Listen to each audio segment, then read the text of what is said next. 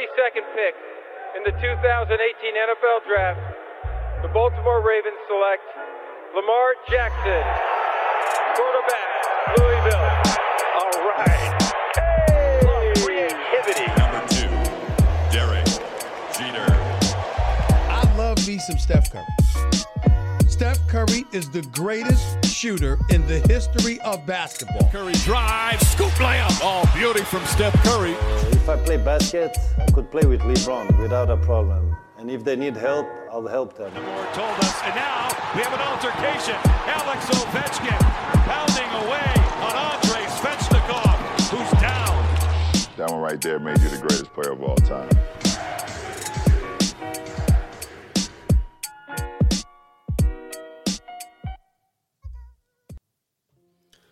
Hype Basket USA est de retour, le pote de la rédac de Basket USA. N'hésitez pas d'ailleurs à aller checker les, les nombreux articles réguliers pour suivre la NBA sur le site de, de Basket USA. Ça fait trois fois que je le dis en intro, je sais comme ça. Vous êtes au courant. On a un très très gros programme encore cette semaine, donc je vais vite introduire les Lions. Euh, ils sont chauds et on va changer l'ordre. Il y en a un qui est du côté euh, de New York. Il est prêt euh, pour euh, échanger et discuter avec nous de NBA. Salut Antoine. Salut, salut. Et pour une fois, j'ai appuyé sur le bouton euh, unmute euh, assez rapidement, donc euh, je suis euh, effectivement très très chaud là. Je suis prêt. T'es prêt, t'es prêt. On a changé l'ordre. Tu t'es dit, oh putain, il y a quelque chose qui change, faut que je sois prêt. Donc euh, ça a fonctionné. On va, on va peut-être garder cette, cette manip d'ailleurs pour les prochaines semaines. Melvin, San Francisco. Et là, comment va Melo Yes, ça va les gars, et vous? On va très bien, on va très bien. On est, euh, euh, au bord de l'hiver là, du côté de Paris, mais on va, on, va tenir, on va tenir. Il y en a un aussi qui est du côté de Paris, non loin de, la capitale. C'est Angelo. Comment il va? Il va bien, il va bien Angelo, il est ravi de rejoindre la Hype Family pour un nouveau podcast. Et puis euh, surtout, on va parler des, des Warriors. Donc euh, je sais qu'il y en a un qui est bouillantissime. Bouillantissime. On va, on va surtout parler pour donner le programme des, des Suns et on va essayer effectivement de, euh, euh, voilà, de faire une petite preview puisque les deux équipes, les Suns et les Warriors, vont se rencontrer là dans quelques jours. Les deux équipes qui euh, caracolent hein, en tête de, euh, de la NBA, bien sûr les Warriors euh, ont un bilan euh, ultra positif, mais c'est suivi par les Suns, hein, 12 victoires d'affilée au moment où, où on enregistre. Donc il faut qu'on parle de cette équipe, messieurs les Suns. Les Suns brillent. Voilà la petite formule. On aura aussi euh, euh, voilà une analyse euh, sur ce qui s'est passé sur le terrain de Détroit, hein, quasiment euh, 17 ans hein, d'ailleurs après le Palace d'Auburn Hills. Il y a eu, y a eu quelques échauffourées impliquant LeBron James et un certain Stewart. Donc on va, on va, on va en parler à quelques minutes. Bien sûr, les sanctions sont tombées. Je veux connaître, messieurs, vos avis sur la question euh, la hype, messieurs les Français, est-elle passée en NBA hein? On a vu bien sûr Tony Parker euh, performer, exceller, gagner des titres NBA. Euh, Rudy Gobert prend aussi un chemin euh, très intéressant euh, parmi les meilleurs performeurs français de, de, de l'histoire de l'NBA. Mais derrière, euh, derrière ces deux, ces deux monstres, hein, sans bien sûr les comparer, c'est un peu plus difficile. Evan essaye des choses, même si c'est compliqué en ce moment. Et puis c'est un peu le désert pour les autres. On va voir ce qu'il ce qu'il en est. Et je veux également, messieurs, votre avis sur la question. On va commencer ensemble, le temps de caler mon petit jingle. Par quoi, messieurs? Vous voulez commencer par quoi? LeBron James? Ouais, que- comme ça, on, On on évacue fait vite fait. Ouais, En on échauffement, ouais. En échauffement. C'est parti, jingle. The return of the NBA. Beyond the arc as Morant hammers it. Wow! John Morant. That one right there made me the greatest player of all time. Damn mais qu'est-ce qui se passe à Détroit? On pensait, on pensait les fantômes du palace euh, euh, bah, disparus, hein et, et, et, pourtant, euh, quasiment, ouais, je le disais tout à l'heure, messieurs, 17 ans jour pour jour, 19 novembre 2004 hein, pour euh, le Palace d'Auburn Hills, euh, 22 novembre 2021 pour les échauffourées qui se sont passés euh, à Détroit. On peut peut-être se remettre, messieurs, dans l'ambiance. hein. J'ai sélectionné un petit son de 30, 30 secondes. Vous avez vu les images, chers auditeurs. J'imagine que vous avez, vu, vous avez vu également les images. On se remet un petit peu dans le contexte et puis on débriefe un petit peu tout ça. So their number one guy, Jeremy Grant. Uh oh. Uh oh. Stewart and LeBron. Stewart is hot. And everybody's coming out now. Now, this is ridiculous. He, got, he must have caught an elbow or something, but Oh yeah, he's he's got a lot of blood streaming from the side of the eye. Look, here goes Stewart.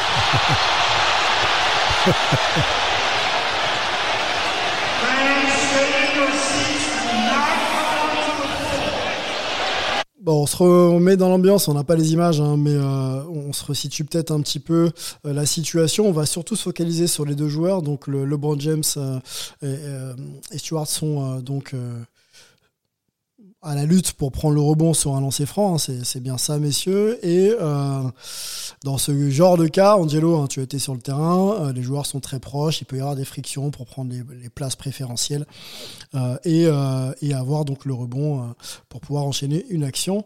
Là, il se trouve que LeBron cherche à se dégager un petit peu du contact de Stewart, mais il se dégage un petit peu de manière illicite. Moi, j'ai une première question pour vous, messieurs. On a tous été un peu sur le terrain, même à des niveaux différents. Est-ce que, à la lecture de la situation, euh, euh, ce, geste de LeBron James, donc euh, un coup de poing, coup de coude, coup de poing au niveau de l'arcade, aurait pu être évité? Hum, c'est- même pas un coup de poing ou coup de coude au niveau de l'arcade, c'est un mouvement de, de défaussement. C'est-à-dire que ça s'agrippe, il essaye, en fait, comme on le fait très souvent quand on a les bras qui sont emmêlés les uns avec les autres, de, de, de se retirer de, de cet enche- enchevêtrement. quoi. C'est juste ça. Il essaye pas de lui mettre un coup de poing. Le coup de coude, peut-être, mais c'est pas un coup de coude euh, volontaire dans l'arcade, si tu veux. C'est pas, il, il, il sait même pas où est-ce qu'il tape au moment où il le fait. Non, mais il tape, il tape. Moi, c'est pense- Est-ce que le geste peut être évité quoi? J'ai vu eh, après après avoir revu tous les angles, c'est pas qu'il cherche pas à taper dans le visage. Il a l'air frustré cas, quand je même. Il y a quand même de la frustration sur notre ami C'est LeBron. la ligne est fine. Je dirais pas qu'il a cherché à lui mettre un coup, mais je dirais pas non plus que c'est par hasard. Il, Non, il mais c'est pas ça que je dis, les gars. bouger, etc., etc. Pour Les moi, il- gars. il, fait, il fait un geste juste pour montrer Les gars, qu'effectivement, les ce que je gars, veux dire, c'est qu'il pas cherche pas, attention. il cherche pas à lui mettre un coup dans la tête. C'est-à-dire Oui, mais que il cherche pas non plus dans ce genre de situation-là, tu mets un coup de coude dans le torse, dans les pecs, dans le bide au pire des cas, mais tu cherches pas à mettre un coup de coude ou un coup de poing dans le visage. C'est vraiment, euh, voilà, le défaussement Alors- que LeBron fait, il Alors- arrive et le, le, le coup de poing Alors- qui se prend, c'est pas un coup de poing, Angelo, coup de poing réponse, genre, euh, réponse d'Antoine. Réponse d'Antoine et après Mélo et tu reprendras la main si tu veux Angelo après. Je dis pas qu'il le vise et qu'il cherche à lui mettre un coup, mais clairement, il fait pas non plus attention à pas lui mettre de coups. Tu sais très bien ce que c'est qu'un geste d'énervement sur le terrain. Il s'énerve, Ah, il fait un geste d'énervement sans faire Tout gaffe. Sans faire gaffe. Exactement. Donc on est à la limite. Il cherche pas à lui mettre un coup, mais il est pas non plus dans le contrôle. Donc il a plus de contrôle, Oui, oui. il s'énerve. C'est un geste d'énervement qui trouve la cible par hasard, parce qu'il vise pas. Mais il cherche pas le il visage. trouve c'est la cible. dire. ouais, voilà, mais il il- quand même il provoque visage. un Il accident. il- Mais il provoque Je quand suis même un entièrement d'accord avec ça. Mais la, mais la question, elle était différente. La question de Sylvain, c'était pas le fait de. euh, enfin, il a dit est-ce que c'était évitable? Bien sûr que c'est évitable. Mais dans ce genre de situation, on- il y a une polémique autour du fait que LeBron James blesse Stewart. Mais pour moi, c'était pas un coup de poing volontaire comme quand c'est euh, face à face et j'essaie de te mettre une bonne droite dans la gencive. C'est pas ça qu'il cherche à faire. Tu vois, ils sont de côté l'un à l'autre mais- il se défausse, il met un coup de coude comme tu l'as identifié dans, dans l'énervement, mais c'était pas pour essayer de lui briser la mâchoire ou de lui mettre un coup de poing dans la gueule. Tu comprends ce que je veux dire? Oui. Mmh. Oui, mais Je pense qu'il y a, je pense qu'il y a un peu, il y a, il y a, il y a de la vérité dans les deux. C'est-à-dire que moi, je vais le remettre dans le contexte du match. Tu joues à Détroit, qui est la pire équipe de la ligue. Tu es à moins 11 ou moins 12 au moment de, au moment de l'incident. Et tu sens qu'il est quand même frustré parce que tu as Stewart qui lui attrape un peu les bras, le maillot. Et il essaye de se, de, se- de se dégager. Et, euh, donc, je pense que le coup, il est volontaire. Par contre, la cible n'est pas volontaire. Moi, c'est ma, ma Exactement. Voilà, c'est exactement ça que j'exprimais. Bon, Voilà. eh ben, avançons, euh, messieurs. Euh, les sanctions sont tombées hein, euh, depuis. Alors on peut euh, peut-être se remettre un peu dans le contexte du match. Les échauffourées continuent. Azaya Stewart, hein, de, son, prénom, est difficilement. Enfin, on peut pas le calmer. Quoi. On a tous vu les images. euh, c'est très compliqué. Ses assistants coach s'y mettent, ses euh, coéquipiers également. Mais, euh, mais il reste très très chaud. Donc il veut en, en- en découdre hein, sur le terrain. Les deux joueurs sont expulsés, LeBron et Isaiah Stewart. Et les, euh, les sanctions tombent. Isaiah Stewart prend deux matchs de suspension. LeBron James, un. La sanction. Sylvain est- Oui. Oui. Est-ce que tu as demandé à l'équipe Hype NFL de, de nous analyser la course d'Isaiah Stewart? Parce que franchement, c'était quand même assez, euh, C'est vrai. assez impressionnant le nombre de, le nombre de tackles qu'il a, qu'il a, qu'il a fait tomber par terre. Et Bravo, puis là, on va dire que ligne défensive, la ligne défensive de, de Détroit est quand même euh, de qualité parce qu'ils ont tout fait pour l'arrêter. Ils ont réussi à l'arrêter. Heureusement, hein. ça aurait été sinon très très compliqué, je pense, euh, euh, avec LeBron et, et d'ailleurs euh, Russell Westbrook hein, qui était pas loin de vouloir aussi en venir aux mains. Vous avez vu les images. Ma question, messieurs, et Mélo, tiens. tu Ouais, prends- Russell, il ressemblait à GTA, ouais. Ouais. Mélo prend la main. Deux matchs pour Stewart, il a rien demandé. LeBron James, un match, il est à l'initiative de tout ce qui s'est passé. Est-ce que c'est juste? Oui, oui, oui, je pense que c'est juste. la formulation. Tu peux pas, tu peux pas, euh, tu peux pas ne pas ne pas suspendre Stewart. Ok, c'est Deux matchs pour entre- Stewart, il n'a rien demandé. LeBron qui est à l'initiative de tout ce qui s'est passé, il a match. rien, a demandé. Il a rien demandé. Euh, Sylvain, si t'as rien demandé, je suis désolé, mais tu tu t'essayes pas pendant 5 minutes à, à, à, à tout prix de vouloir aller te battre avec LeBron. Bien sûr Mais qu'il a, oui, la, la, bien la sûr qu'il a. là. Pour moi, il n'a pas pris assez de matchs, pour te dire, en étant très honnête. En étant très, très Stewart, honnête, hein. il, prend pas assez de. Stewart. Oui, oui, Stewart, Stewart n'a pas pris assez de matchs. Pour être très, très honnête avec toi. C'était d'un ridicule profond ce qu'il a fait. Ridicule profond. Parce que si vraiment il était dans, dans cette, euh, dans cette perspective de se faire vengeance, il a eu 15 secondes où il était à 20 cm du visage de LeBron, il pouvait lui mettre la main à la gorge à la Xavier McDaniel de l'époque, ou la Charles Oakley si tu veux, il pouvait lui mettre une tarte, il pouvait faire un tête-tête, il pouvait faire ce qu'il voulait. C'est le moment où tout le monde a commencé à s'agglutiner autour des deux gars que le gars il commence à faire son charabia. Et d'être dans une furie, une psychologie, le taureau euh, insaisissable, ridicule. Frère, tu es à la télé nationale, en plus tu sais pour quelle équipe tu joues, tu fais ça? Non, non, non. Il aurait dû Ouais. se prendre ses 10 matchs et lui remettre les idées à la, à la- Alors. à la place, parce que c'était ridicule. Antoine. Cinq. Antoine. Cinq. Antoine. Allez, 5. Ouais. Vendu, vendu. Antoine. Je, suis- je suis d'accord que Si, si on matchs, considère. pas Antoine, beaucoup quand même. Parce que Antoine, Antoine, Antoine, Antoine, Antoine, Antoine, Antoine. Antoine, il m'écoute pas. Est-ce que si on considère que LeBron, euh, pardon, que Isaiah Stewart n'a pas pris assez, est-ce qu'on peut considérer que LeBron également n'a pas pris assez? Ouais, mais LeBron, le match de suspension qu'il a eu, c'est celui au Madison Square Garden, donc ça vaut comme 5. Voilà, Ok. Le Mais New Yorkais a parlé. euh, mais non, mais attends, mais, mais Antoine, Antoine euh, pardon. euh, Sylvain, ouais. Allez, 3. LeBron, LeBron, il se fait, il se fait exclure sur une, il lui siffle une flagrante 2. Flagrante 2, t'es, t'es suspendu un match. Pour moi, il n'y a pas de, il y a, Non, mais je, y a pas moi, de je, polémique. je honnêtement, j'étais surpris hein. qu'il le, j'ai été non, surpris qu'il le, qu'il, qu'il le suspende parce que le, le match d'après était à New York. Ok. Juste euh, pour, pour, bon, pour sortir de la blague, hein, je voulais juste la faire, mais mais il y a un peu de vrai. hein, euh, un match euh, sur TNT, euh, Lakers, Onyx, les Lakers qui ont besoin de gagner en ce moment, qui ont perdu d'ailleurs hier soir, et LeBron euh, qui joue pas son match au Garden de l'année. Franchement, ça vaut, c'est un peu plus qu'un match, quoi. Ça vaut un peu plus. Donc euh, 3 si vous voulez, quoi, mais, mais, ça, Non, ça, mais ça a quand même, ça a quand même un poids. Par contre, Les gars, Stewart, moi je, re- je rejoins totalement euh, Angelo, ça devrait être plus de deux matchs. Mm. Par contre, je pense que, que LeBron, voilà, il devait prendre au moins un match, voire un petit peu plus, parce que tu trouves que c'est ridicule, mais moi j'ai l'impression qu'il y a un truc qui se dit, quoi. Il y a, il y a un moment où LeBron lui dit un truc en plus, je sais pas ce qui se passe. En plus, on a eu KG cette semaine qui a dit que LeBron aussi, mine de rien, euh, il parle sale aussi euh, pas mal. Donc, euh, il y a eu une enquête qui a été faite. La Ligue a dû regarder un peu les images, chercher à le lire sur les lèvres, des choses comme ça. Pour moi, si Stewart en prend pas tant que ça, c'est pour, pour être pro- plus, plus ou moins proportionnel et que s'il en mettait plus à Stewart, il savait qu'il fallait qu'ils en mettent plus à LeBron ou un truc dans le genre. Parce que la seule, raison, la seule raison pour laquelle cette, euh, cette affaire prend de telles dimensions, c'est la réaction de Stewart. Parce que des coups en NBA, il y en a tous les matchs. Des gestes d'humeur, il y en a tous les matchs. Tu te prends des fautes techniques et des, et des disqualifiantes pour, pour ce genre de trucs. Le ralenti et toute l'analyse qui s'en est suivie a été reliée à la réaction de Stewart et à cette exagération. Et ils étaient obligés de marquer le coup parce que vu que Stewart est celui, comme tu l'as expliqué, qui a subi, qui n'a rien demandé dans, dans l'absolu, derrière, il faut montrer quand même, faire patte blanche, comme on dit. Et ok, je comprends. Mais dans l'absolu, le coup en lui-même est accidentel. Oui, il fait le geste d'humeur, mais il cherchait pas à le mettre KO, il cherchait pas à le blesser ou à lui ouvrir l'arcade ou la lèvre.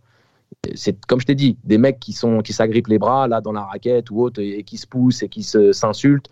C'est tous les jours en NBA. On va arrêter de dramatiser le truc. Oui, c'était pas cool. Oui, LeBron a dû dire de la merde, mais Stewart a surréagi sur l'action et derrière s'en est suivi tout ce qui s'en est suivi. Mais pour moi, c'est il, il en serait sorti grandi s'il avait réagi ma- avec maturité. Les images auraient parlé en sa faveur et LeBron aurait été le mauvais garçon. Là, euh, ouais, LeBron a fait un, un geste et derrière Stewart fait le, fait le gogol. Excusez-moi les gars, voilà, on peut passer à autre chose. On passe à autre chose. Euh, je voulais quand même qu'on écoute Anthony Davis et sa réaction justement sur ce qui s'est passé. Un petit mot là-dessus si vous voulez, messieurs, et puis après on transitera hein, du côté de, de l'Arizona et des Suns. Um, on a free throw, boxing out, you know, he, he tried to, Stewart tried to get physical with Brian. Brian did the same thing. You know, everyone in the league knows Brian not a dirty guy. Accidentally hit him. As soon as he did it, he looked back at him and told him, oh, my bad, I didn't try to do it. Les propos de- d'Anthony Davis en conférence de presse euh, d'après euh, match, donc confrontation entre euh, Détroit et, euh, et les Lakers. Euh, bon, ça dédouane un peu LeBron, hein, qui essaye effectivement de s'excuser très vite après son coup. Donc il n'y avait pas forcément lieu d'en rajouter. Non, non, mais on le voit, on le voit très bien aller euh, main tendue vers, euh, vers Isaiah Stewart et voilà, s'excuser. Bon. Euh, sûr. Stewart n'a pas voulu Le- le- le entendre coup- les excuses. C'est ça. Le, coup, le coup où, où le coup a été porté a fait que LeBron s'est dit fuck. Genre ah merde. Il voulait lui mettre un taquet, mais pas à cet endroit-là. C'est pour ça que direct il a réagi. C'est surjoué tout le, tout le reste. Bon, messieurs, on va parler des Suns maintenant. C'est parti.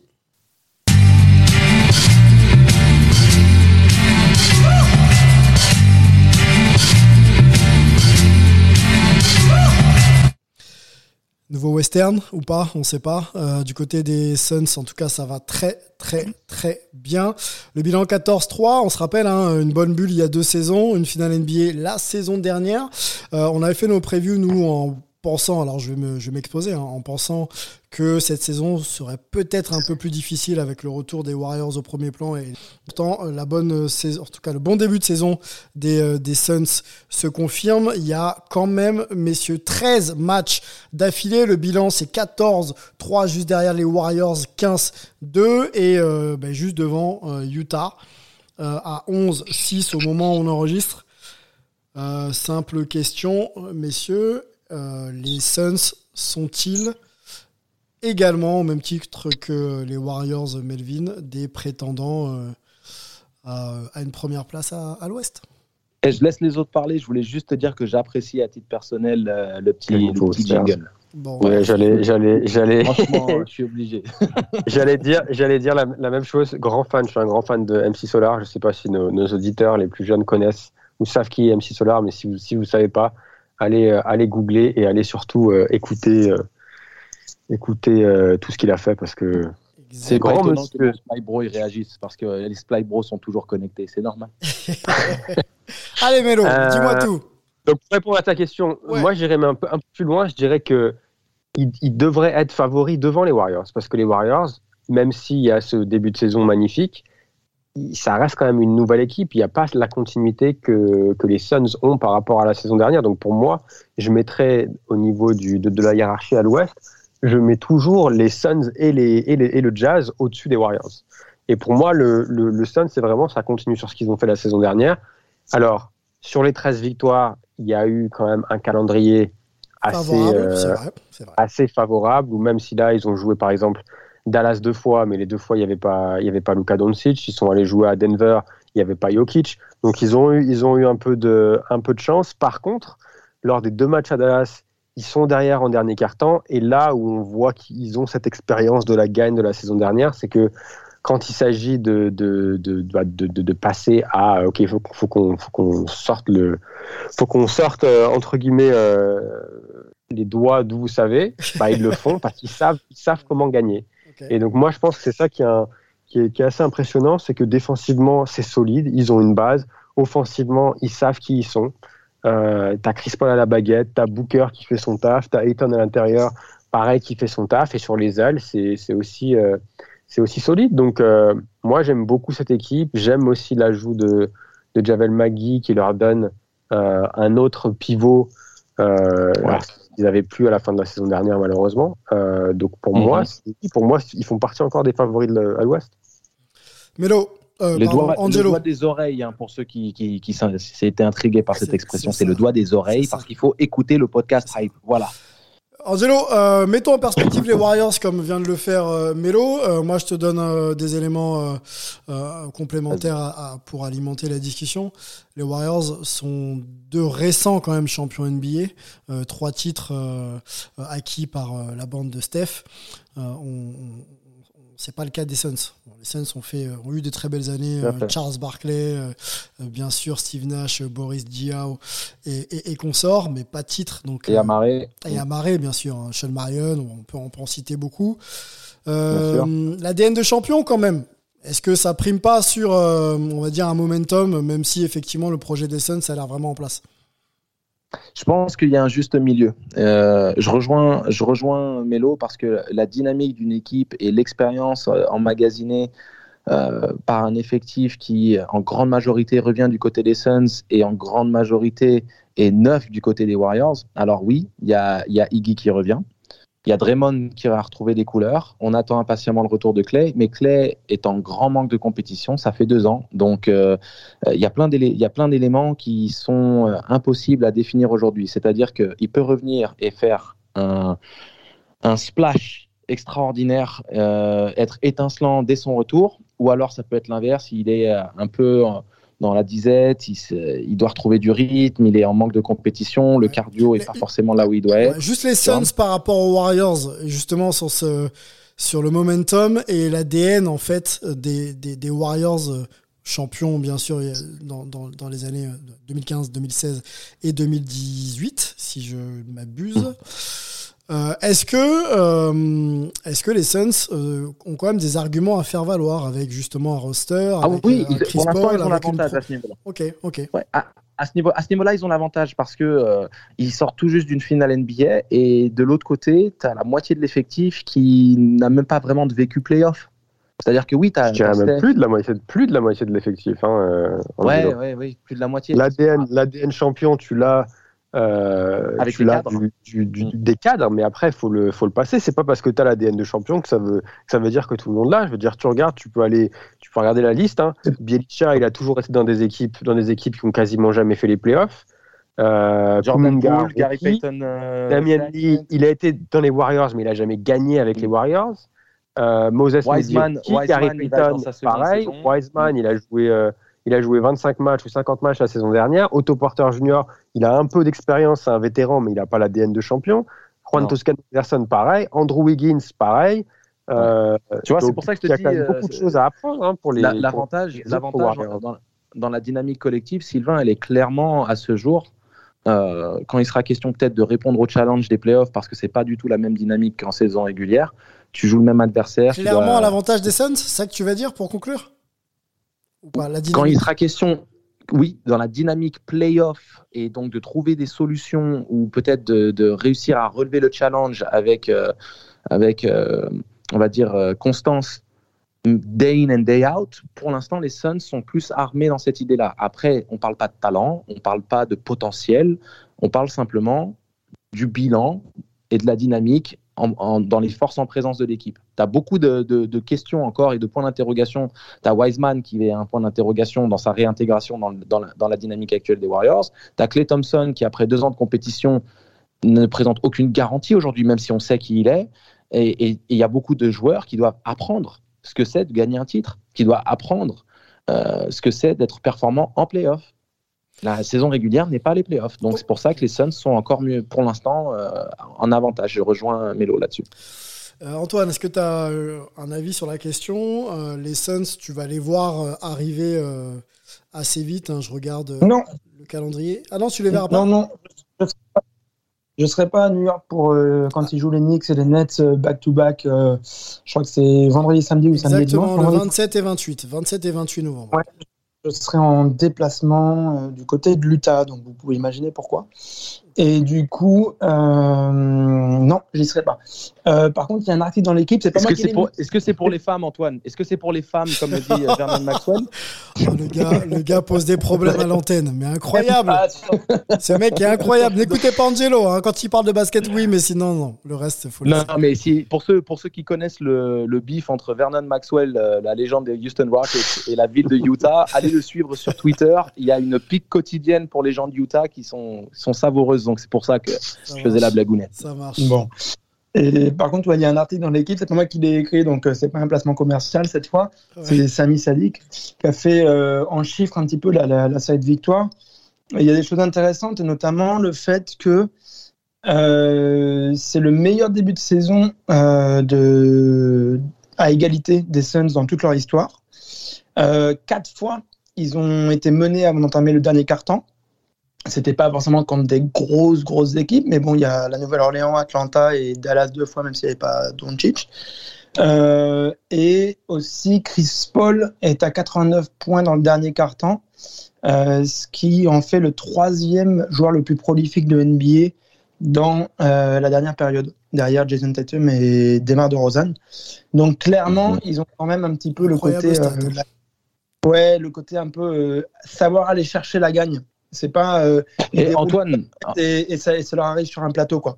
Il y a, Antoine, euh, Antoine, n'oublie pas que Non. la NBA, elle est, elle est dense. hein. C'est-à-dire que même si ce sont des matchs contre des équipes pas for- for- for- forcément fanfaronnes, Mhm. il faut quand même aller les chercher les matchs, tu sais. Surtout quand on voit toutes les équipes qui galèrent en ce moment, hein, Milwaukee, ça. euh, des. Boston, etc. Et certes, ils ont eu un calendrier assez favorable, mais quand on regarde, il y a plein d'équipes qui ont eu des calendriers assez favorables, voire très favorables, qui, euh, puisqu'il me semble qu'ils ont peut-être eu le plus favorable, qui euh, qui performent pas. Il y en a dans, dans un très bon calendrier qui n'ont pas réussi à performer. Et aussi, quelque part, c'est pas leur faute. Ils- en, en fait, ils peuvent pas nous prouver qu'ils peuvent gagner contre des bonnes équipes quand ils les ont pas eues. Donc là, ils vont en avoir d'affilée. Ils vont avoir New York, ils vont avoir les Nets, ils vont avoir les Warriors, euh, ils vont jouer les Cavs ce soir. Euh, et donc, enfin, qui sont pas mauvais en ce moment, les Cavs. Euh, donc, du coup, on va voir. Ouais, mais les Cavs, les, les Cavs, ils vont être sous, sous armés parce qu'il y a Mobley qui, qui est out, Oui. il y a Sexton aussi. Mais euh, tu, tu, dis, tu dis New York. New York est une bonne équipe, mais c'est une équipe qui alterne le chaud et le froid. Et quand tu vois, en fait, dans l'absolu. Ouais, ouais, en fait, tu- quand tu vois dans l'absolu, tu as dit quelque chose de vraiment pertinent. C'est très difficile de vraiment juger parce qu'en fait, il y a plein d'équipes qui sont supposées performer, qui alternent. euh, aléa- c'est aléatoire un peu ce qui se passe. Il y en a d'autres qui surprennent, comme les Cavs. Les Cavs, on les a jamais on les aurait attendus à être dans le top 6 à, à l'heure actuelle. Tu vois, il y a plein de choses euh, euh, Alors- qui, qui permettent de, de se dire, OK, il n'y a pas de match facile. Je sais plus qui est-ce qui a réagi là-dessus. euh, je sais pas si tu, tu sauras, Antoine ou, ou Mélo. Il y a un gars qui a dit. crois que il y a- tout, le monde, dit qu'il n'y a pas de match facile en NBA. hein. Je veux dire, les coachs des grosses écuries, quand elles en jouent une petite, disent attendez, euh, en fait, n'importe quelle équipe dans cette ligue, n'importe quel joueur peut en taper un autre. Si c'est son soir, c'est ou leur soir pour l'équipe, c'est tout le monde a du talent, quoi. Donc euh, ça reste la Mm. meilleure ligue du monde. Messieurs, avançons un petit peu et je voudrais redonner la main à, à Melo. Euh, vous l'avez noté, hein, le calendrier euh, des Suns euh, euh, met, met sur la route les, les- les Warriors, deux fois de suite, hein, en back-to-back. Premier match à Phoenix et deuxième au Chase Center.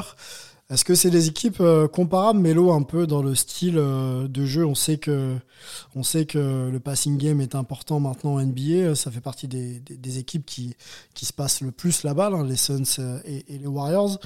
Est-ce qu'on peut comparer un peu le style de ces deux équipes hein? Il y a des shooters, Booker d'un côté, Steph Curry de l'autre et, d'autres. hein. Jordan Poole fait partie de cela maintenant. Est-ce que c'est des équipes semblables ou est-ce qu'il y a quand même des, différences notables? Alors, il y a, il y, a, il y a quelques similitudes, mais il y a une grosse différence, et je pense que c'est la différence, on en parlait euh, hors ligne après le, après le dernier pod qu'on avait fait, je crois, c'est-à-dire que les Warriors sont assez uniques dans leur façon de jouer, c'est-à-dire que oui, ils passent la balle, et il y a beaucoup d'autres équipes qui, qui, qui font preuve d'altruisme, mais par contre, aucune équipe ne joue avec le mouvement euh, des Warriors, le mouvement des joueurs, et ça part de Steph. Steph est tout le temps, tout le temps, tout le temps en mouvement. Et du coup, ça rend l'attaque des Warriors plus imprévisible que les autres attaques NBA. Euh, après, cela dit, euh, on en avait parlé pendant, euh, pendant les playoffs la saison dernière avec Monty Williams comme, coach des, comme coach des Suns. Il a cet ADN de, de, de, de, Popovich, de la passe du collectif. Donc, même si ça part généralement d'un pick and roll, que ce soit Chris Paul ou que ce soit Devin Booker, derrière, il y a les they play the right way comme on dit, c'est-à-dire qu'il y a les automatismes de ok on part sur le pick and roll, si à l'aide on fait la passe et après derrière c'est boum boum boum pour trouver le pour trouver le tir ouvert. Donc donc sur ça il y a des similitudes. Et après je pense que l'attaque des Warriors est est, euh, est vraiment unique en NBA euh, au jour d'aujourd'hui. Un avis sur euh, la comparaison des styles de jeu rapidement, messieurs, avant de passer au, au- au dernier thème de notre podcast, An- Angelo peut-être, euh, ou Antoine? Non, je vais reprendre euh, Melvin parce que les Warriors sont passés là il n'y a pas longtemps, ils ont joué les, les Nets. Et un collègue de, de Sports Illustrated, euh, Michael Pina, euh, voulait voir euh, leur poser euh, tour à tour quand ils passaient au podium la question qu'est-ce qui à votre avis fait que vous avez la meilleure attaque en, en NBA Et à chaque fois que ce soit Steve Kerr, il répondait Steph Curry. Draymond Green il passe, Steph Curry. Andrew Wiggins il passe, Steph Curry. Les trois et c'était pas préparé quoi. Donc euh, vraiment de suite spontanément juste après que la, la question soit posée, de suite ils répondent Steph Curry parce que euh, la manière dont il joue effectivement change tout. Et c'est pour ça qu'elle est vraiment unique. On peut les comparer sur certaines choses, etc. Mais comme disait Melvin, il vaut mieux la comparer à du, du, du pop, euh, enfin des Spurs des pop ou des trucs comme ça. Steph Curry is the greatest shooter in the history of basketball. Voilà, ils ont peut-être pas dit ça, mais euh, ils doivent le penser, ça c'est clair. Excuse-moi Antoine. D'ailleurs, mais d'ailleurs, si, si vous vous rappelez, euh, Kevin Durant avait dit euh, à l'époque où il était à Golden State, le système de Golden State, c'est Steph Curry. Et je pense que ça, ça, ça résume bien ce qu'on essaie de dire, ce qu'Antoine essaie de dire depuis, depuis quelques minutes. Bon, et bah, Et donc, ça recoupe ce que je vous avais dit dans le podcast euh, la semaine dernière où vous m'avez un peu tiré les oreilles quand je vous ai dit j'attends de voir ce- comment vont réagir les Warriors avec une baisse de régime éventuelle de Steph Curry. Merci. tu les, gars, as vus, tu les as vus, tu les as vus gagner les deux derniers matchs sans Curry à Détroit et avec un Curry à 2 sur 10 contre Toronto ou pas? Ouais, Juste bon, pour, tu euh, me parles, de- tu me parles d'un Toronto qui fait chaud-froid et tu me parles d'un Détroit qui est bon dernier, qui, qui est dans la galère absolue. Écoute, tu Ça reste demandes, de la tu NBA, demandes mec. les autres, euh, les autres step up, les autres step up. Hein. Je crois qu'il n'y avait pas de match facile, mec. ça reste un match Je de la NBA, sais, hein, c'est pas le match du dimanche matin euh, entre potes. hein. C'est ça que j'aime. C'est ça que j'aime. Non, mais c'est, la finalité, ça, ça reste quand même que Steph Curry euh, est à un niveau de performance et, euh, et tellement imprévisible que c'est, euh, c'est ce qui vraiment leur donne une dimension à part.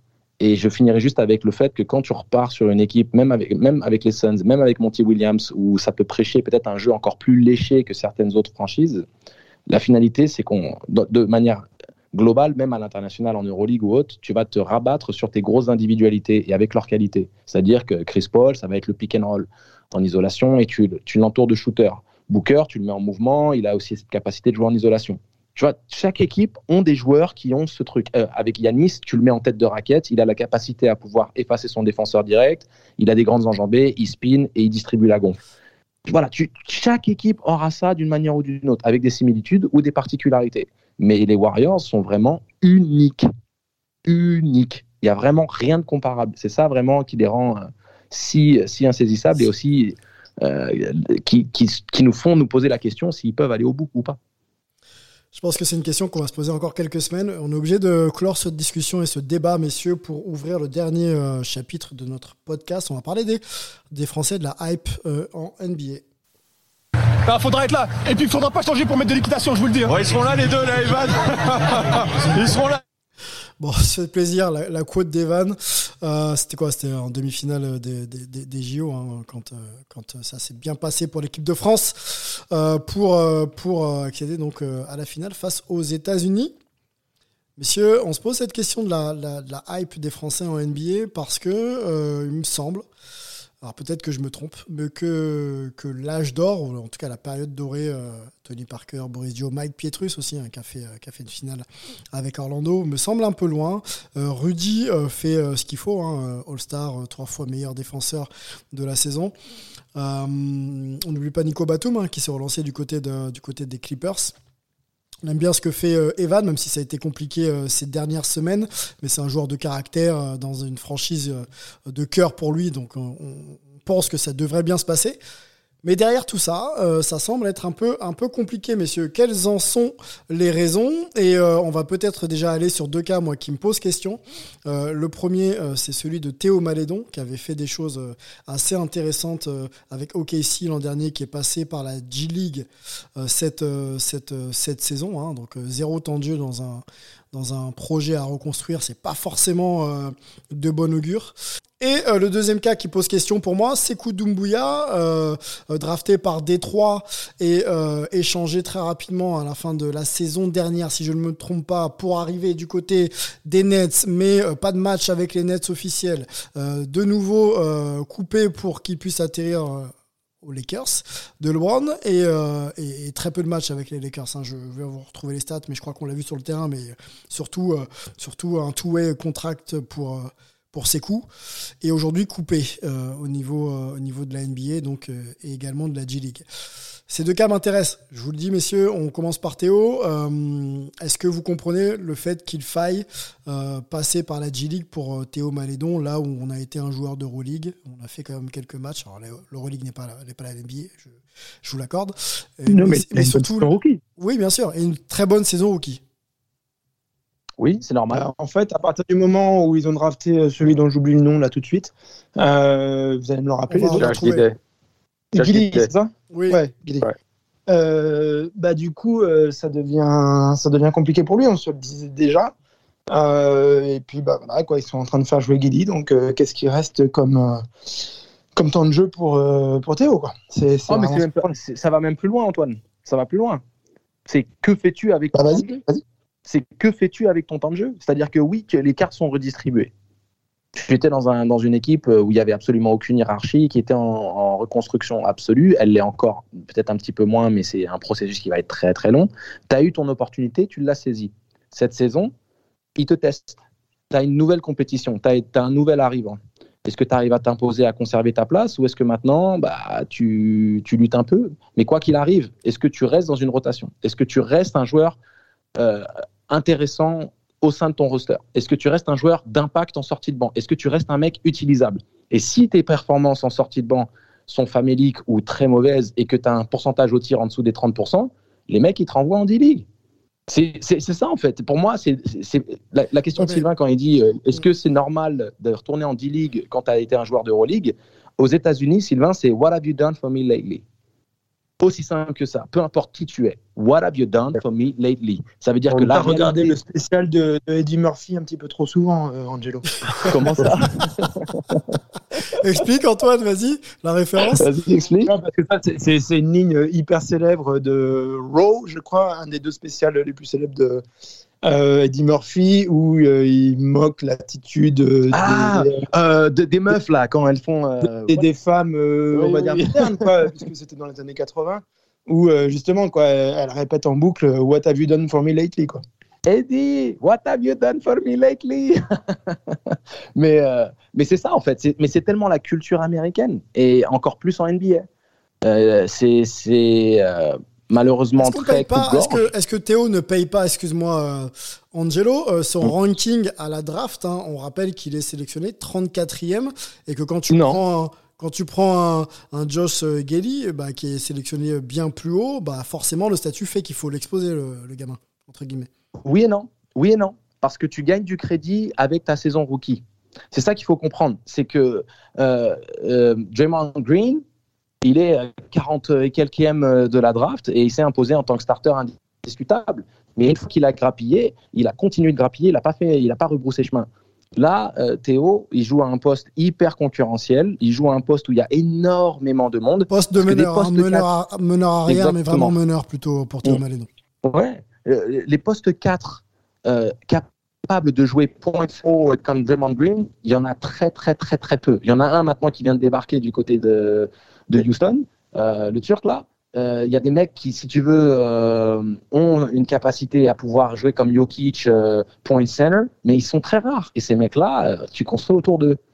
Mais des point guards, euh, arrière, athlétiques, euh, agressifs, des mecs à la Mike James qui euh, sont même pas en NBA aujourd'hui alors qu'ils ont un talent de ouf, il y en a énormément. Donc si Théo Malédon n'est pas dans, une performance de l'instant systématique, il y a toujours une redistribution des cartes. Alors le, bon côté, c'est qu'il peut très bien re- repointer le bout du nez. hein. Il ne faut pas croire que c'est il est condamné. hein. Il peut très bien repointer le bout du nez.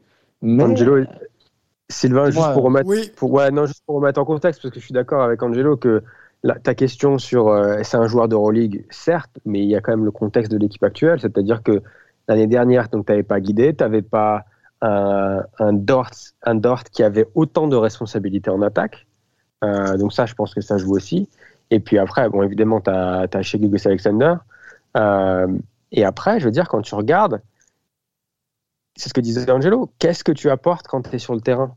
Et aujourd'hui, quand tu regardes la ligne de stade de Guidé, Guidé, c'est pas juste un, Alors, il peut jouer, il est un peu plus grand, il peut jouer 1, 2, 3, mais c'est plus qu'un meneur. Il marque, c'est le meilleur rebondeur de l'équipe à égalité avec, euh, avec Basley à plus de 7 rebonds par match. Donc le gars, il est rookie, il est à 10 points, 7 rebonds, 5 passes. Donc à un moment donné, c'est mérité. Euh, Il y a une concurrence, même quand- quand- Bien sûr, il y a de la concurrence, donc ça fait partie du contexte. Donc bah écoute, euh, Théo, c'est un compétiteur, tu prends ton, tu prends ton sac, tu vas en G-League. Je veux dire, il y en a d'autres qui l'ont fait, hein. mais j'ai envie de te dire, je prends l'exemple de Jordan Poole. Euh, c'était un peu le même contexte dans, une équipe de Golden State qui était pas top les deux dernières saisons. Ben, c'est même lui qui a demandé à aller en G-League. Il a fait un super passage en G-League et ça, lui a permis de, se mettre dans une, voie royale où il a pu arriver avec beaucoup plus de confiance, avec plus de, de- d'envie euh, et, plus de, possibilités de tenter des choses. Et aujourd'hui, il a continué ça pendant l'été et aujourd'hui, maintenant, il se retrouve titulaire ou il se retrouvera sûrement sixième homme quand Clay revient, mais, mais il a fait le, il a mangé son pain noir, j'ai envie de dire. Donc je pense que Théo, il est un peu dans la même, dans la même situation. À lui d'en tirer profit euh, élément- de la même manière que, euh, Jordan. Poole. Vas-y, je t'écoute, je t'écoute. Euh, tu, tu nous avais envoyé sur Discord euh, le documentaire de Pau Gasol que je me suis dévoré là euh, en deux jours. Allez le voir. hein, Exceptionnel Amazon ce Prime, documentaire. Si vous avez, Ah ouais. faut se poser, c'est c'est rapide et très très bon. Ah, c'est c'est trois épisodes, mais c'est exceptionnel, c'est intimiste, euh, ça nous donne accès à énormément de choses euh, pertinentes et, surtout euh, qui vous permettent de comprendre mieux la carrière d'un basketteur. Et donc, en parlant de ça, tu parles de, G-League. Quand il a été question pour Gasol de faire son comeback, il était en discussion avec son agent en disant est-ce qu'on peut trouver une situation avec une équipe en G-League qui me permettrait de faire ma réhabilitation, de me donner des responsabilités dans le contexte que je demande, de telle sorte à- que je, puisse reprendre la compétition. Même Pogazol, à 40 ans, a mentionné le fait d'aller en G-League. Tu vois ce que je veux dire? Donc, euh, ce- cette perspective de G-League euh, et donc de se relancer, quel que soit son objectif personnel, euh, ça peut être pertinent, ça peut, ça peut avoir du sens euh, selon le, le profil. Théo, il est très jeune. Donc, son rookie walk, qu'il n'a pas vraiment eu la saison passée, il l'a cette année. Et donc, il doit trouver des solutions, il doit s'ajuster. Euh, contrairement à, à Nilikina, ce que j'apprécie avec Théo, c'est qu'il il a une agressivité, il l'a démontré sa première année. Il faut juste qu'il reprenne confiance en lui, et qu'il retrouve de l'adresse. S'il retrouve un pourcentage au tir intéressant, il peut retrouver un rôle dans la rotation de cette équipe. C'est juste ça en fait. Quand tu es à 25%, c'est très difficile de donner des, des munitions. Tu retournes au-dessus des 38, 39, tu approches les 40, tu peux retrouver des responsabilités. Et beaucoup d'équipes NBA jouent avec deux arrières, hein, Sylvain. Transition Et, euh, toute faite, messieurs. Il faut, il faut qu'on avance. hein. Transition toute faite. Tu parlais de Franck. euh, c'est euh, un cas effectivement que je voulais qu'on aborde. On va peut-être le faire maintenant et ensuite on, on parlera du, du cas Sekou Doumbouya. Je voudrais entendre surtout euh, Melo qui va, qui va nous quitter euh, sur- Franck. Franck qui arrive donc de, New York pour, euh, pour euh, Dallas. Ça va un peu mieux. On a le sentiment quand même que ça va un peu mieux. Les stats sur cette saison, c'est 15 matchs à 5.3, euh, 2 rebonds et 1,5 passes. C'est quand même pas euh, dingue dingue, mais euh, il arrive un petit peu à se mettre dans la rotation de Jason Kidd, euh, euh, Frank Nilikina, on rappelle, un drafté 2018, euh, huitième euh, par les New York Knicks. Qu'est-ce que t'en penses, Melo Moi, je suis assez encouragé par ce qu'il fait. Alors, juste pour remettre en contexte les stats, il fait ça en 14 minutes de, de temps de jeu. Donc, euh, c'est normal qu'il ne tourne pas à des, à des stats un peu plus, euh, un peu plus folles. Après, il faut aussi se rappeler qu'il est derrière, évidemment, Luka Doncic et, also, euh, et, pardon, et aussi Jalen Brunson, qui est très, très solide et qui est, je pense, le, le joueur de Dallas peut-être le plus, le plus régulier cette saison. Il s'est blessé hier. Donc à voir si Franck pourra en profiter, même si lui aussi a raté le match d'hier contre les Clippers. Euh, donc moi je suis assez, je suis assez encouragé. Je pense qu'il a trouvé un, un- une situation il est peut-être plus à l'aise. J'ai l'impression qu'il a plus confiance en lui quand il joue. Il me rappelle un peu le Franck de l'équipe de France. Euh, alors Knicks, on avait l'impression, bon évidemment défensivement il était là, mais offensivement il était tellement euh, bah, transparent quoi. Généralement il montait la balle, et après il allait se poser dans le corner et, basta quoi. Et là je trouve qu'il est peut-être plus dans le plus dans le collectif et il a un peu plus de enfin, j'ai pas envie de dire de responsabilité parce que quand tu es troisième meneur t'as pas énormément de responsabilité mais au moins je trouve qu'il tente plus que ce qu'il nous avait montré à, New York. Oui, les highlights, que, les highlights que tu vois sur les résumés de match, euh, euh, par exemple, les gestes techniques qu'il ose tenter, tu les le voyais pas euh, faire ça au Knicks? Au Knicks, c'était des petits pull-ups à mi-distance, il prenait les tirs ouverts à trois points, mais là, tu le vois, il va sur de la finition, même en déséquilibre, il utilise le haut du carré. euh, euh, tu vois qu'il a travaillé sur ses skills. Il est beaucoup plus. euh, T'as dit quoi? J'ai pas entendu. Antoine, ouais. Il tente même. Il tente Ouais, même, ouais, ouais. exactement. Mmh, bien sûr. Ouais, exactement. Donc, c'est, donc ça, c'est, c'est, c'est encourageant, comme il le dit. J'espère simplement que ça va se confirmer. Après, euh, ça va très, très vite en NBA. hein. Là, il a, il a, on va dire, la lumière qui se présente, mais il faut qu'il il enfonce la porte hein, avec le bélier. Il ne faut pas que, Ouais. faut pas qu'il soit timoré, hein, parce que sinon, il va, il va retourner à la case départ. Et, euh, Et son problème, c'est que comme il a un peu d'irrégularité toujours euh, à la réussite, quoi, il peut faire un 6 sur 8 et derrière euh, signer un 0 sur 9. C'est compliqué pour lui, je pense, de, ré- de rester régulier à cause de ça. Quoi. Il se dit, euh, les, les mauvais tirs s'accumulent, ou un truc comme ça. Enfin, en tout cas, les tirs qui rentrent pas s'accumulent, ou quoi. Ça doit être compliqué un peu dans la tête. Mais en tout cas, justement, pour parler de la tête, puisque ça a quand même beaucoup été le souci, euh, mais pas parce que lui, il a un souci dans la tête ou un truc comme ça. Il y a eu beaucoup de contextes qui n'ont pas toujours été favorables pour lui. Euh, et pas, pas de chance aussi, des fois, au niveau des blessures, des choses comme ça. Euh, bah, là, quand même, ça doit aller euh, effectivement beaucoup mieux. Quoi, là. Antoine, je je vais te couper, on va remercier juste Mélo parce qu'on sait que la journée commence pour lui. Euh, on, on va le laisser filer. Merci Mélo pour euh, ta présence et, et tes analyses NBA. On te retrouvera très vite, hein, bah, la semaine prochaine, pour un nouveau pod. hein. Et ben ça marche, merci beaucoup. Et sûrement petite analyse du, euh, du Warriors Suns de, bah, qui va arriver là, je pense, plaisir. avant le, avant le prochain podcast. Avec plaisir. Ciao les gars. Don't go, don't go, Melo, no. Antoine, ouais, pardon. Donc, euh, Franck. Excuse-moi. Ouais, non, Franck, euh, euh, enfin voilà, ça a l'air de. C'est pas encore confirmé. euh, je parlais un petit peu avec son camp là, cette semaine d'ailleurs. Euh, bon, on attend de voir un petit peu si vraiment, vraiment ça se euh, met euh, en place, quoi. Mais euh, pour l'instant, il y a des choses intéressantes. Là, il y a Melvin qui vient d'envoyer une petite stat euh, 36% à 2 points, 36% à 3 points. Il a très bien shooté à 3 points sur les peu de, de sorties qu'il a eu à, New York, mais il avait un énorme pourcentage à, à 3 points l'an dernier. Donc il a mis ça en place. Il est capable de vraiment performer au tir. Je pense que voilà, c'est juste dans la tête, dans les habitudes, même musculairement, etc. Il faut que l'habitude de d'aller euh, marquer des points, euh, voilà, se vienne avec l'expérience. Et euh, bah, ça lui fera un, un truc de plus euh, qui lui prendra moins la tête. Et on pourra le voir. Mais il faut monter son fait, pourcentage à deux le, points, le problème de Franck, c'est pas le le problème de Franck, c'est pas le talent, c'est c'est la capacité à s'exprimer. Et donc, euh, bah, on espère que, que ça va se mettre un petit peu en place. ouais. Ouais, Cocorico, on l'espère 2017-2018, forcément. 2017-2018, hein, première saison de, de Franck, hein, je, je corrige un peu euh, pour, pour l'année de draft. Il mettait 6 points par match. 6 points par match, on est, euh, on est 4, ans plus tard, 3 ans plus tard. Euh, on est à euh, quasiment 5 points par match. Alors, Il faut se rendre compte de- du cafarnaum dans lequel il a été. C'est de dire la, franchise d'Enix, on sait à quel point c'était un bordel. Et c'est euh, de, quand il a été drafté, l'an dernier, c'était encore le seul joueur qui est resté dans l'effectif depuis sa draft. Trois ans après. Je dire, en trois ans, il a connu euh, trois ou quatre coachs. euh, tous les joueurs se sont barrés. il a- le, front office l'a mis un peu à la niche aussi parce que c'était le, draft pick de, Phil Jackson à la septième place au premier tour. Enfin bon, c'était vraiment, il a été dans un bordel absolu. Déjà les Knicks en soi c'est le bordel, mais en- surtout à l'époque. Euh, mais mais ah, tout le monde le dit, on va pas, on va pas se censurer quand même. Non, Et euh, euh, même Evan le dit alors qu'il vient de signer au Knicks, donc euh, quand même.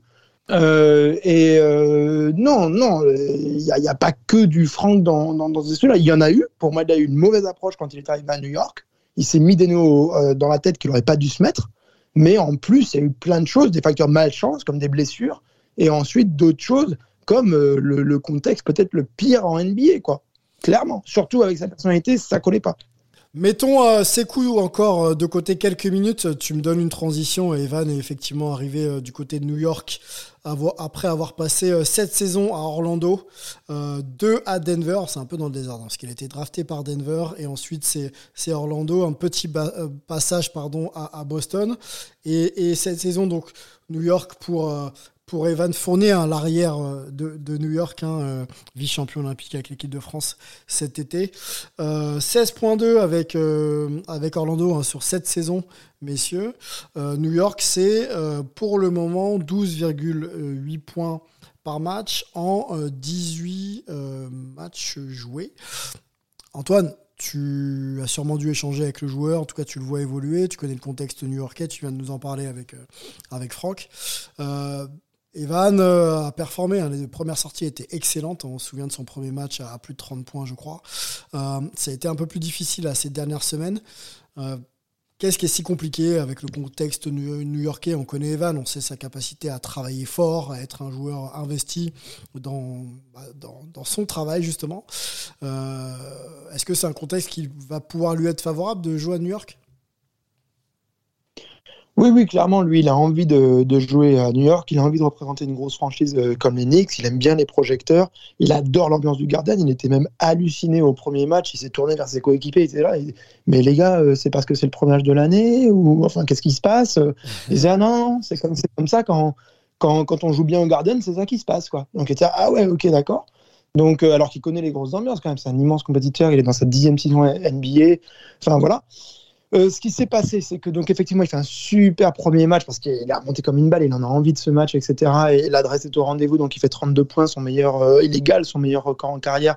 Et c'est aussi le meilleur début pour un joueur des Knicks euh, de toute l'histoire euh, de la franchise. Donc euh, vraiment une superbe sortie.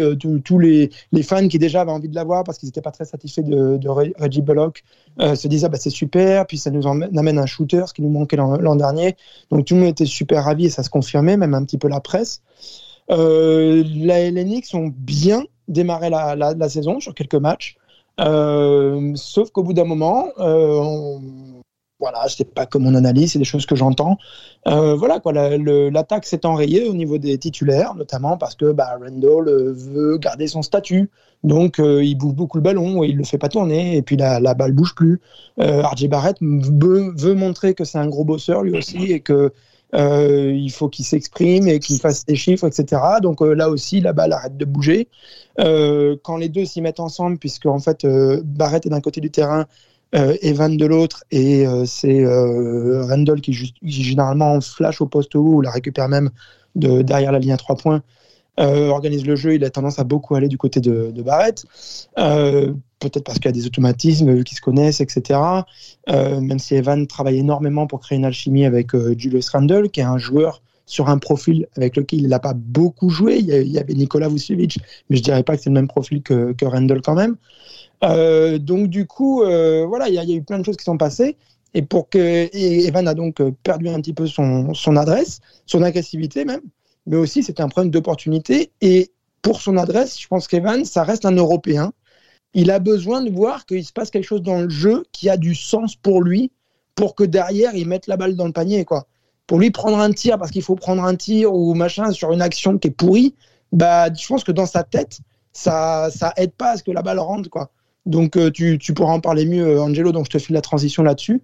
Mais euh, on voit bien qu'en tout cas, et il le disait hier, j'ai eu l'occasion de lui parler, notamment en français. Les Knicks ont été assez sympas pour nous laisser parler un peu en, français à la fin de la conférence de presse. Et donc en anglais évidemment, la, dite conf. Et donc voilà, il disait Moi je suis à l'image de l'équipe. En fait, si l'équipe tourne bien, moi je vais bien jouer et euh, vice-versa. Si moi je joue bien, l'équipe va bien jouer, notamment. Euh, hier, il a balancé 2-3 points directs dans les deux premières minutes, c'est rentré, ça a mis l'ambiance dans l'équipe, et euh, il menait de 20 points face aux Lakers à la fin du, dès le premier quart-temps, il me semble.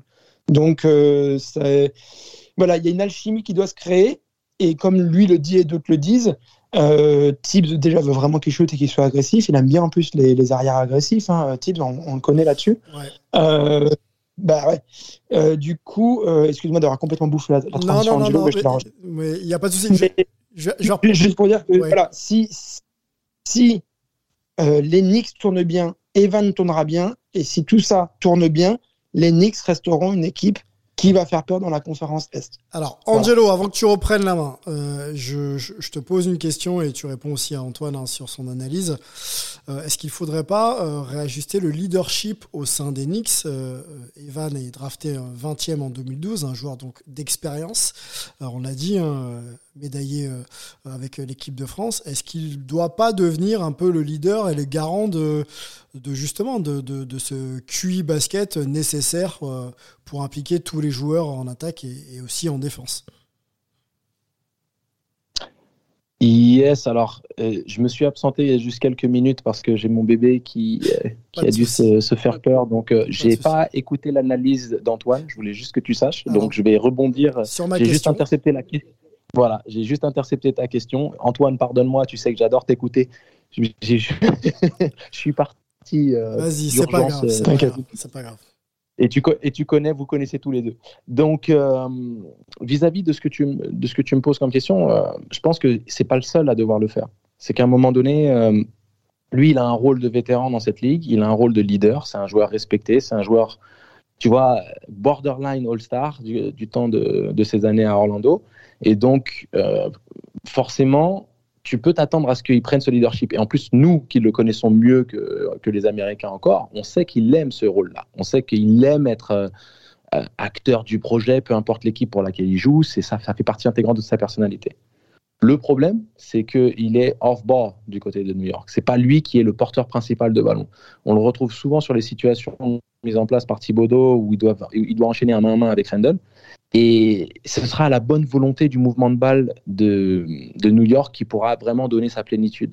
Donc, au-delà, bien entendu, d'un leadership dans le vestiaire où il, il a cette hargne et peut-être cette volonté de. Il ne peut pas être de... recentré un peu, si on parle coaching, euh, justement, au centre, au centre et qu'il soit celui qui déclenche un peu euh, le mouvement de la balle et des joueurs il, il faudrait, non, mais je, je, pense pas. mais, pour le, pour mais le coup, je, je, je, disais la même chose. Hein. La, la, en plus, la balle, c'est Randall qui flash au poste, qui récupère la balle, soit, ouais. poste, soit derrière la ligne à 3 points, et ensuite, il part du côté de Barrett. Parce que Barrett et, et, Evan sont de chaque côté opposés du terrain, euh, parce qu'il y a une alchimie, parce que ce qu'on veut, euh, et du coup parce que c'est sa main droite à Randall, donc il y va plus facilement vers Barrett, qui pour le coup lui va aller sur sa main gauche euh, pour, pour attaquer. Euh, donc c'est compliqué. Mais effectivement, il, il sera jamais le porteur de balle, non. ou très peu, peut-être un peu avec d'autres joueurs sur le terrain. Maintenant, il est capable d'apprendre ce jeu où ça sera pas lui le, le, oui. le, principal. Mais il faut qu'à un il moment. Il fait encore 26 points la nuit dernière. C'est-à-dire qu'il est tout à fait mmh. capable d'avoir cette efficacité avec le rôle qui sera le sien là-bas si, Evan, c'est un joueur qui est très intelligent. C'est aussi un joueur qui est très efficace sur euh, l'attaque euh, des close-out. Donc, avec sa qualité de tir où il impose le respect et, et surtout il, il, les défenses le craignent, dès qu'il va lever les yeux, dès qu'il va lever le menton, dès qu'il va faire un, semblant de lever la balle, les mecs vont se précipiter sur lui. On a vu le festival qu'il a fait lors de sa première sortie au Madison Square Garden. On voit qu'encore hier soir, il a cette capacité à pouvoir être dans, de la performance et, une grosse efficacité. Donc, il doit, entre guillemets, être, et c'est un peu dommage, mais c'est aussi, ça fait partie de, des aléas du métier, il doit être dans une efficacité euh, premium. Un peu comme, euh, comme Batum du côté des, des Clippers, où euh, voilà, c'est monsieur propre, quoi. Et Evan, c'est un poste 2. Et d'être un monsieur propre day in and day out, c'est pas évident.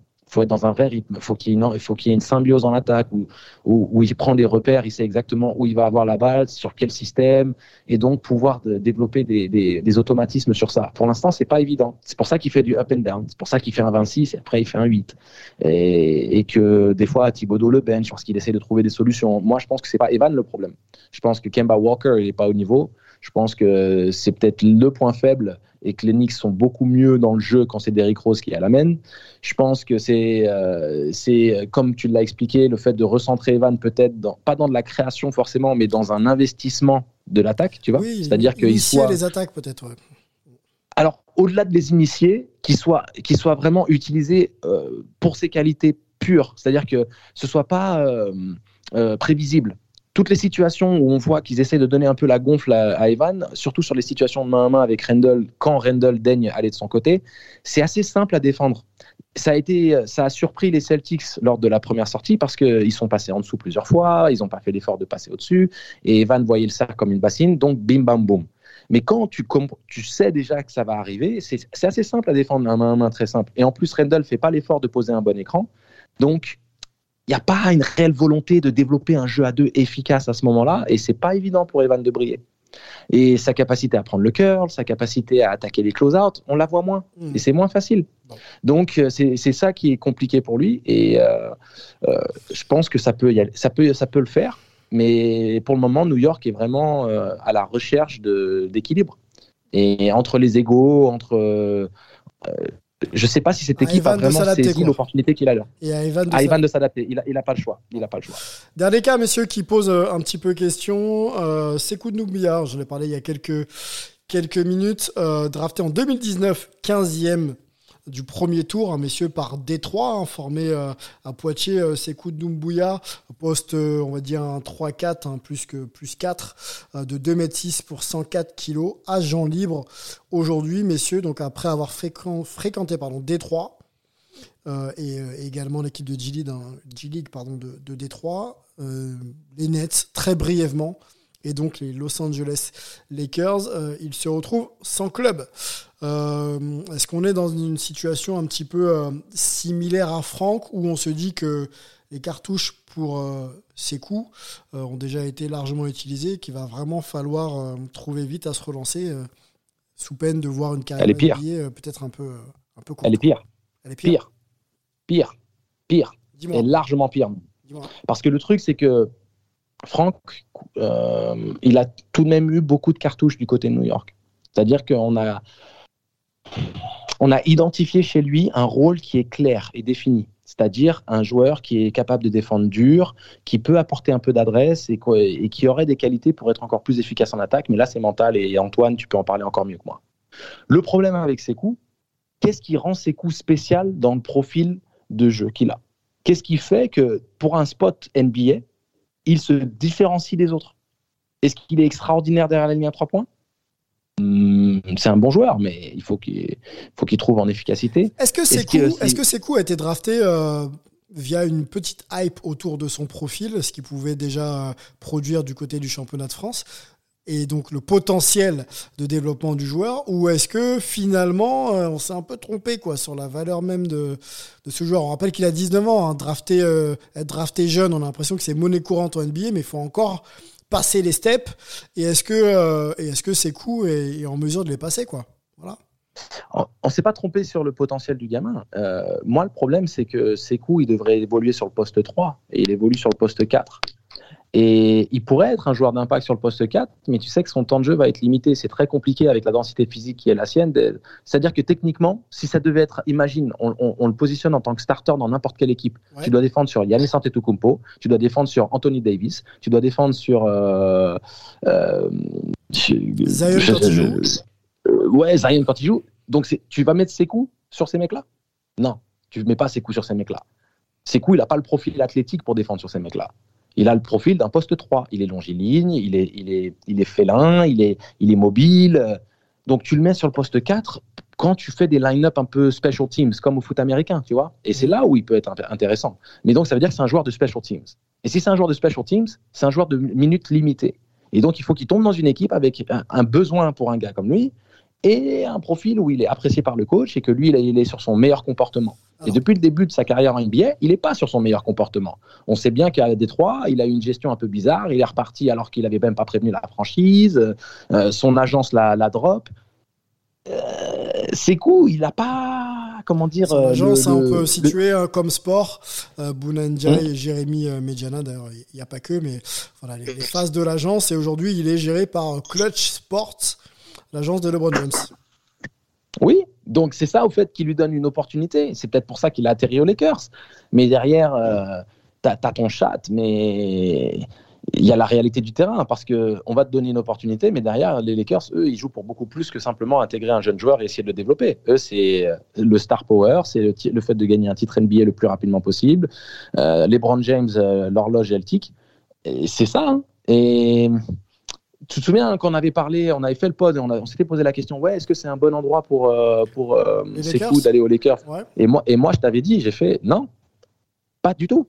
Et ça, il aura ni, ni Ils n'ont pas le temps pour temps de jeu. développer des joueurs, simplement. Ah, ils ont, ils ont pas le temps. Et derrière, qu'est-ce qui se passe? Quelques semaines plus tard, il est coupé. Ça, ça a été exactement ce que j'avais envisagé. Alors, au pire des cas, il aurait pu jouer euh, avec son Juste pour, euh, Ouais, Antoine, ouais. pour- pour- même s'il y a des choses justes hein, dans, dans l'analyse, juste pour bien caler les faits, Sekou s'est blessé. Euh, la blessure fait que euh, ils veulent pas, euh, ils peuvent couper le contrat Toué, ils peuvent lui en donner un deuxième dans l'année, donc ils préfèrent le couper pour qu'il occupe pas une place dans le roster, mais il est toujours suivi par les Lakers pour soigner sa blessure, donc il n'est pas abandonné pour l'instant par les Lakers.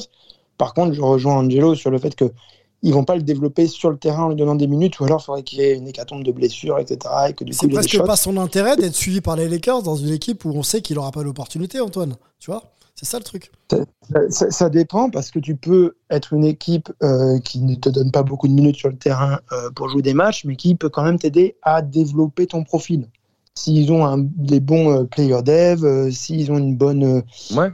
euh, symbiose entre leur équipe principale et euh, leur équipe de G-League, etc. Et qui te donne un gros rôle, un gros rôle en G-League, comme par exemple Axel Toupane avec les Warriors. C'est-à-dire que Voilà, Toupane, éventuellement des, des choses comme ça. Quoi. Il, Voilà. peut y avoir plusieurs, il peut y avoir plusieurs manières de, de développer un joueur, même sans lui mettre des minutes sur le terrain cette Mhm. saison-là. Et Mhm. quand il arrive la saison prochaine, parce que le roster a été un petit peu changé et que la franchise sait ce qu'il pourra faire quand il sera sur le terrain, lui donnera plus de minutes l'année d'après. Ça serait pas forcément une mauvaise, une mauvaise chose pour lui. Tout à surtout fait. si ça se passe aux Lakers en plus. Bon voilà. Le problème, c'est qu'effectivement, il y a, il y a quand même un vrai souci de, de maturité, on va dire, euh, chez, chez Sekou, qui par ailleurs est quelqu'un de, de- de très intéressant, euh, de, que ce soit euh, dans, dans l'échange, dans. euh, Maturité sa- dans l'éthique de travail? Enfin, on parle de quoi quand on parle de maturité? C'est plus. Comme il y a vraiment du talent, c'est un peu parfois compliqué pour lui, je pense, de comprendre certaines choses par rapport au travail. Il y a euh, une manière, euh, sa plus grande force, ça peut du coup aussi devenir sa faiblesse, c'est que c'est pas quelqu'un qui se prend la tête. Donc du coup, comment tu gères ça? C'est pas facile de trouver un équilibre. Il est très jeune, euh, c'est une vie qui est pas évidente, avec beaucoup de choses qui sont vraiment des choses assez uniques quoi dans sa vie. Euh, donc du coup, euh, c'est très très très compliqué de se mettre euh, à sa place, de savoir quelle trajectoire il doit prendre. Mais clairement, il y a besoin que déjà que ça vienne de lui, parce que ça, ça, peut marcher que comme ça. Il y a un recentrage et une, idée, claire sur ce qu'il doit faire pour devenir ce, qu'il veut devenir, ce qu'il peut devenir, parce qu'il a un vrai talent et, des capacités physiques, athlétiques assez exceptionnelles. Euh, et quelque part, il va falloir qu'il y ait l'accompagnement qu'il faut. Euh, clairement, comme sport aurait pu l'être. Euh, maintenant, ils ont choisi de plus l'être, certainement parce que bah, Sekou n'écoutait pas ce, que, ce qui lui était donné. Donc, comme, de, comme, comme voie à suivre, donc espérons qu'il en trouve une autre. Parce que clairement, il, voilà, c'est- un diamant brut, peut-être. Mais là, euh, pour moi, le diamant brut, il n'a même pas été- encore été sorti de la mine. C'est même pas qu'il n'est pas taillé, c'est qu'il n'a même pas vraiment encore été sorti On de la mine. trouvé quoi. encore. Voilà. Voilà. Mais, on sait, mais, mais par contre, ils ne se sont pas trompés sur le talent du gamin. hein. Ça, ça je, je le répète, hein, Sylvain. Euh, y a un- Ouais, parce qu'on a vu ce qu'il a fait en championnat de France, mais il faut regarder aussi ce qu'il avait fait en compétition jeune internationale euh, avec l'équipe de France alors qu'il était surclassé. Enfin, il et y a même les quelques, sorties, les, les quelques sorties statistiques où il avait été très efficace euh, du côté de Détroit. on va- on va en euh, donner ouais, quelques- le dunk le de début ouf. Le, le- gros dunk de ouf aussi là qu'il a mis. Enfin bon, il y, y a plein de choses qui, qui font qu'on on, on entrevoit. On entrevoit. On entrevoit. Il a eu, il a eu euh, un moment où il a eu quoi? C'était 3, 4, 5 semaines euh, peut-être euh, où il a bien joué? Au moins 3, 2 ou 3 euh, Où il avait enchaîné des matchs comme ça. C'est, il, il faut juste que ça, ça s'enclenche quoi, dans sa tête et, et dans le, le contexte. Bon, on va, on va conclure là-dessus, messieurs. On, on- on a bien sûr un, un contingent un peu plus large hein, de, de Français. On n'a pas parlé de Rudy ni de, ni de Nico. Euh, on n'a pas parlé de Kylian Hayes. On se garde tout ça euh, pour euh, plus tard. Kylian, Hayes, pardon, blessé de nouveau. Euh, donc, Sylvain? Oui, dis-moi. Juste pour rebondir sur la première chose que tu avais dit euh, en début de séquence, Oui. tu sais, euh, sur, le, sur le- le- les Français. Tu disais, euh, pour toi, c'est compliqué un petit peu, on n'a plus vraiment le, même star power qu'on avait à l'époque, des Joachim Noah, Tony Parker, Boris Dio, est-ce que tu veux? Mais on n'a jamais eu autant de Français combinés G-League, NBA. Donc le paradoxe, c'est que peut-être qu'on n'a pas des, des mecs avec euh, le profil All-Star au-delà de Rudy Gobert, mais quelque part, on a Rudy Gobert. On n'a jamais eu deux Français en même temps au All-Star Game. Euh, on a Rudy qui est All-NBA. On a Batum qui est exceptionnel du côté des Clippers et qui, euh, a pris euh, une aura qui, lui va, qui lui va si bien, tout simplement. Ça lui va si bien ce rôle qu'il a en équipe de France et qu'il a désormais aux Clippers. Et on a des jeunes joueurs en plein développement. Donc, et un Evan Fournier qui a été recruté du côté des Knicks comme étant une recrue phare. Tu vois, c'était un joueur qui était euh, tangent euh, niveau All-Star, mais qui n'avait pas la les hype dominants à des. Français en NBA euh, est bien réelle, quoi. Elle est là, elle est là. On est le contingent le plus, le plus nombreux derrière le nord- les Nord-Américains. Donc, euh, non, non, on- la France, elle est Et plus que jamais, euh, rappelons-nous que plus que même jamais là. avec, euh, même avec cette belle génération, euh, Tony Parker qui a accumulé les bagues, euh, mais qui était, euh, voilà, qui, qui, qui, qui- qui, du coup faisait briller aussi un petit peu les autres. Mais euh, même si Boris a fait une très belle carrière, euh, je, je, je- voilà, je suis pas sûr qu'elle soit beaucoup plus brillante, euh, sauf avec le titre aux Spurs, que celle d'un Evan, par exemple. Euh, je, voilà. À, à titre individuel, ouais, parce que Ronny Turia, Ronny Turia fait une belle carrière de joueur de rôle. Et puis, NBA. Mais ce que je voulais dire, c'est qu'il y avait ceux dont on, dont on se rappelle, dont on parle encore, etc. Mais Mike Pietrus, mais qui a une carrière vraiment euh, en dents de scie sur certains aspects, euh, et puis qui a eu des grosses blessures, etc. Euh, ce qu'on oublie, c'est qu'il y avait toute cette génération de tous ces intérieurs qui n'ont jamais réussi à percer en NBA, quoi. Il y a eu les. euh, je, je commence à oublier les noms? Euh, Johan Joël Petro. Petro, euh, Ouais. Alexis Aginsa, il y a eu peut-être un peu Jérôme plus tard. Moiseau. Jérôme Jérôme effectivement. Kevin Serafin, c'est un petit peu euh, dans ce moule-là, finalement, aussi, au, au final. Euh, Moi, c'est le plus gros what if. une trajectoire un Kevin, petit peu c'est le comme plus ça. gros what if. Euh, Rodri, Rodrigue euh, aurait pu percer, malheureusement il a les blessures au mauvais moment. Nando a été complètement mis de côté parce qu'il s'était pas vu quelque part comme un profil NBA où il n'arrivait pas à s'y exprimer alors qu'il fait euh, une, une carrière de malade. Euh, dans continent Euroleague, euh, Nando De Colo, allez, allez voir Voilà, les, les- les c'est- highlights, c'est euh, c'est une machine. C'est encore une déclat de, de, de son coach qui disait que même Milos Teodosic apprenait du leadership de Nando au CSK Moscou. Excusez-moi, quoi, pendant qu'il qui pétait tout en Euroleague. euh, les- enfin bref. Donc euh, voilà, donc tout ça pour dire que cette génération est quand même très forte. Ce que fait Rudy est très très fort. Il n'a pas un Tim Duncan à côté de lui. Euh, c'est c'est vraiment exceptionnel ce que fait euh, Rudy Gobert. Il faut le souligner. Euh, il n'a pas du tout fini sa carrière en plus. Donc, euh, non, non, euh, ne, ne crachons pas du tout sur cette génération actuelle. il est même pas dans son prime, pour être honnête. hein. Il est même pas Non, non, non, il a encore tellement de choses à apprendre. Il a, il a appris tard, il a certaines choses sur lesquelles il La pas de hype des, des- des Français NBA est bien réelle. Effectivement, le contingent euh, l'est également, euh, à des postes différents et à des distinctions individuelles et collectives. Et rendons-nous compte que derrière, mais sinon, on a vu plein de jeunes qui ont un peu du mal à se lancer, effectivement. C'est plus celle qui est juste en dessous, là, ceux qui sont au début de vingtaine, qui ont du mal. C'est pas ceux qui sont entre 25 et 30 maintenant. C'est ceux qui sont entre 20 et 25. Là, il y en a aucun qui a vraiment. euh, Oui, bah, c'est pour à- ça qu'on a fait une mention euh, assez complète d'ailleurs euh, concernant ces coups. Ouais, ouais. et- Par contre, Oui. on, on a un petit là qui arrive, Victor Wembanyama. On peut peut-être se retrouver avec euh, le ou un des tout, tout, tout meilleurs joueurs de la planète qui sera français. Donc, euh, on va. on- 17 ans, derrière euh, Victor, Victor Wenbanyama, pas facile à dire, Voilà. qui évolue euh, du côté de Lasvel et qui fait, qui fait de l'Euroleague. hein, donc, formé au jeu Voilà, du très donc, très haut niveau. euh, ne, ne- ne- ne nous euh, inquiétons pas trop pour le basket français exporté vers la NBA. Ça, ça va. En plus, tout le monde choisit des voies un peu différentes. Il y a beaucoup de Français maintenant qui essayent de passer par la NCA, etc. Les choses bougent, tout ça, c'est un organisme, euh, c'est organique, quoi. Ça, ça, faut pas, faut pas comparer euh, tout. mouvant. Voilà, exactement. Concluons, messieurs, avec quelques, un petit quiz rapide hein, euh, concernant Sekou Doumbia. On vient, on vient d'en parler.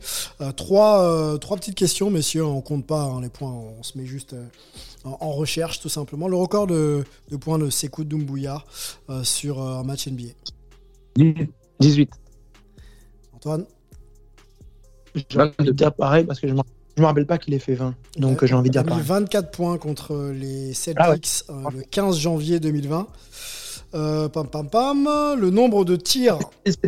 Non, ça, c'était la, la bonne passe de ses coups, c'était ça. Exactement. Effectivement, en janvier- janvier 2020, il a une très bonne passe. Il fait plusieurs matchs comme ça où, où il est très bon. Ouais. Panier à 3 points réussi. Record sur un match. Pour ses coups ou pour un joueur français? Pour ses coups, on est sur ses coups là. On reste sur ses coups. 4. Je sais pas, 5. Bien 4. 4 le 4 janvier 2020. Dernière question, on va finir là-dessus. Messieurs, euh, allez, le nombre de euh, rebonds euh, total sur un match. 12. Max? Oui. 14 Oh putain, il est fort, euh, Angelo, il nous a trouvé deux. C'est pas, non, c'est pas 11, c'est pas 12, c'est 11 et c'est contre les Clippers de Los Angeles le 2 janvier 2020. Donc effectivement, le 2 janvier 2020, il fait son record au rebond. Euh, deux jours plus tard, contre les Warriors, il fait son record au, au nombre de tirs à 3 points marqués. Voilà. Et euh, allez, une semaine plus tard, donc le 15 janvier, 11 jours plus tard pour être précis, euh, record de points. Voilà, donc euh, belle passe euh, sur le mois de janvier pour euh, notre ami Sekou Doumbouya, à qui on souhaite un, un véritable avenir en NBA et de, et de s'accomplir. Messieurs, on remercie Melvin euh, qui a dû nous, li- nous quitter un petit peu plus tôt. Angelo, merci beaucoup. Prends soin du baby. Yes. Et euh, on se retrouve très vite. Antoine, pareil, Allez, les articles d'Antoine euh, dans l'équipe, hein, et un peu partout sur la planète basket. Antoine, il, il est partout. Allez checker ça. Et euh, régalez-vous, messieurs. Je vous souhaite une bonne fin de journée, le temps de caler le jingle. Et je vous dis à bientôt. Ciao. No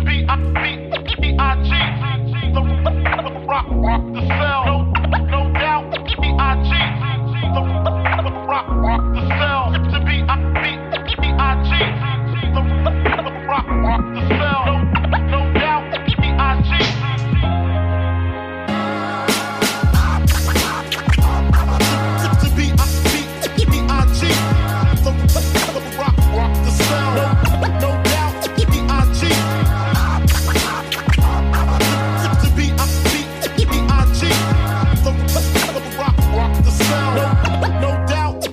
cheat.